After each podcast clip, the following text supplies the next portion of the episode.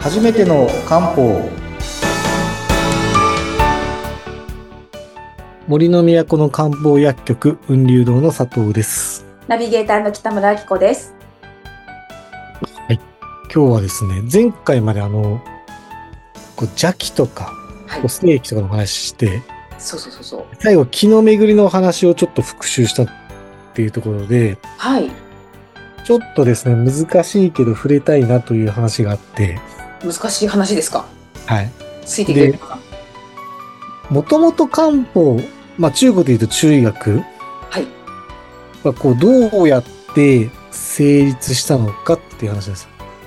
お、はい。はい。で、そ一つは、うん。あの、引用説。うーん。はい。これ何かというと、世の中のものはすべて陰と陽に分けれますよ。うーん。は陽とい。陰陰と陽。陰と陽。はい。そうですね。で、もう一つは、えーっと、世の中の、まあ、自然のものっていうのは、まあ、うん5つに分類できますよ。うん、うん、うん。五行説。うん、うん、う ん。それが合わさって引用五行説。引用説と五行説が合体して、引用五行説っていうものができて、はい。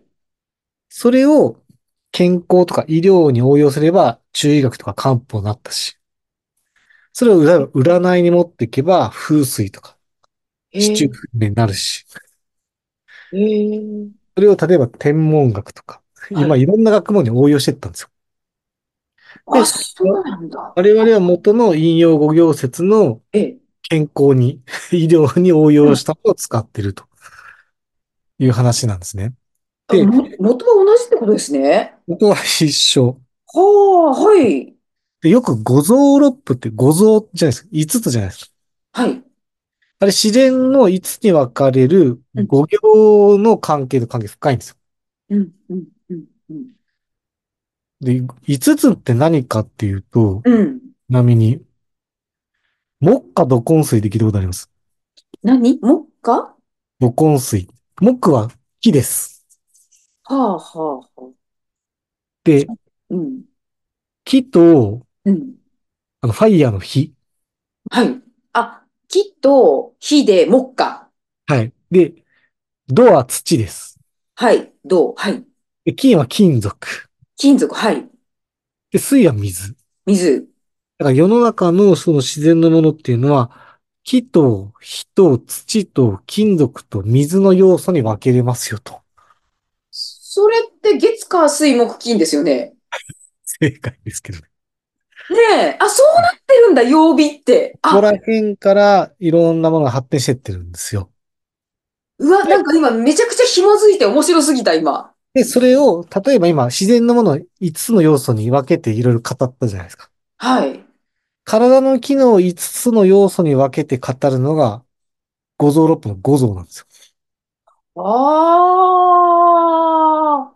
だからもう自然の成り立ちの関まあ、要は人間も自然ですから。そうですね。自然の一部ですよね。自然の一部ですから。はい。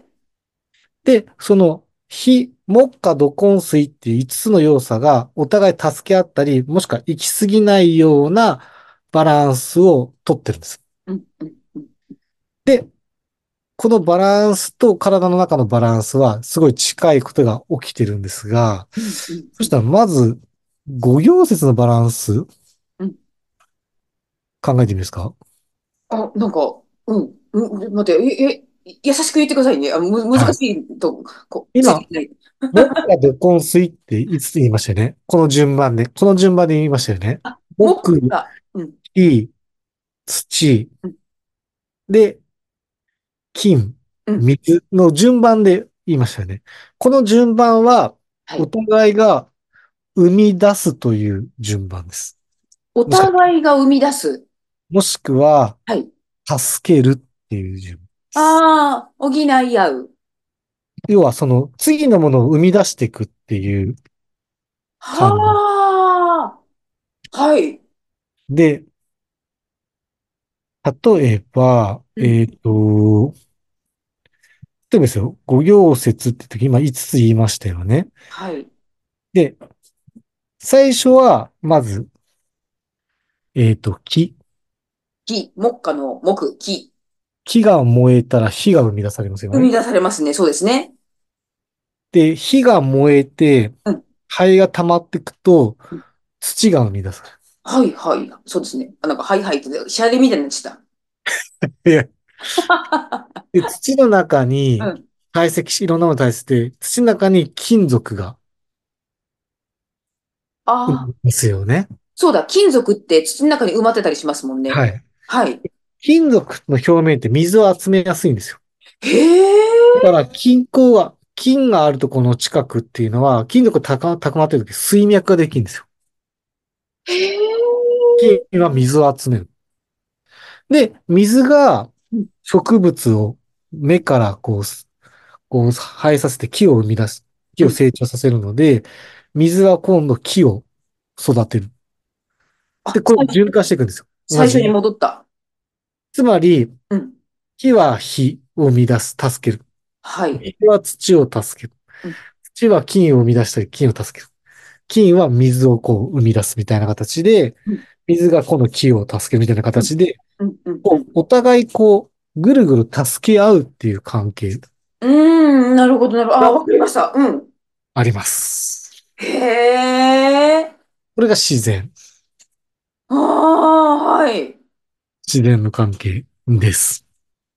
へえ。で、うん。と、これを、例えば、うんと、体で言うと、これ体で五臓、要は五臓六腑の五臓で言うと、はい。今度、肝、心、脾、肺、腎っていう5つなんですよ。順番で言うと。はい、心。要は、簡単に言うと、木の一番最初のスタートは、体で言うと、肝臓の肝なんですはい。ね。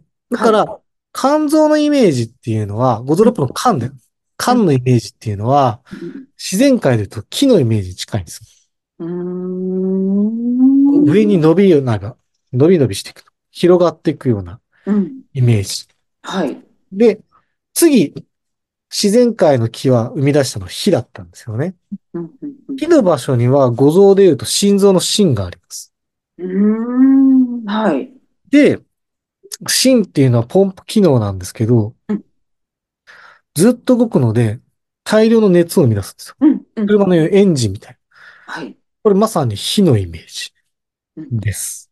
っていうふうにこうやってイメージが繋がっていくんですよ。うん。うんうんっていうふうに配置されてるんです。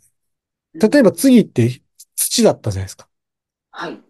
で土の要素っていうのは、これ何かというと、あの、栄養ですよね。うーん。で土の要素のとこに、五臓六腑で言うと火。あの消化器官を整える火うん。うん。があるんですよ。栄養を取る場所ですよねうんうん。こうやって自然の要素と近いところで5種類こう配置していったんですうよん。で、同じように体の中でも肝は心を助けてうん、心は火を助けてってこういうふうに同じようなうん助け合う関係を描いていったんですよ。うん。うん。うん。うん。うん。なので、自然の成り立ちからはい、こう、五臓に持ってって、こう、医療に応用したわけなんですね。ちなみに、ちなみにですよ。はい色が当てられてて、色。色。ははいこれちょっとわかりやすいんですけど、木のところうん、一番最初の木のところは青色が当てられてます。へえ。はい。で、芯のところ、要は火のところうんは、これ赤色です。うーん。炎のイメージ合ってますようね。ん。そうですね。で土のところは黄色が当てられてます。うん。金属は白くてうん、水は冷たいので黒が当てられてるんですへえ。よ。色で言うと。うん。で、さっき、土は、黄色は、白の金属を生み出すんですよねうん。つまり、土が金を生み出すっていうことはうん、黄色が白をつ、黄色が白を支えてるわけですよね。黄色が人を支えてる。はい。黄色という土がうん金属を支えてるわけですよね。金を。うんうんよく風水でうん、お財布は黄色にしません。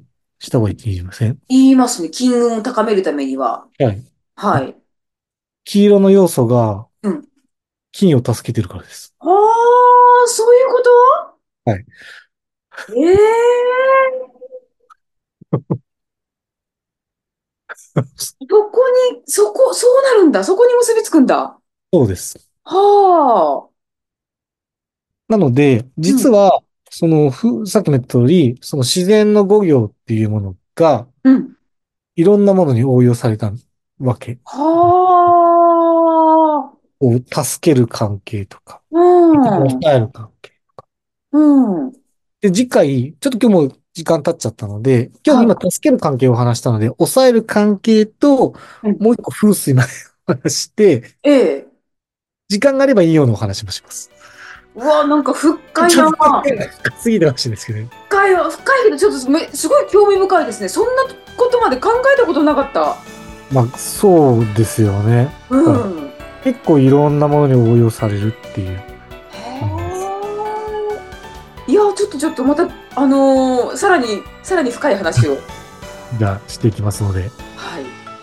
ろしくお願いします。はい、ありがとうございましはいた。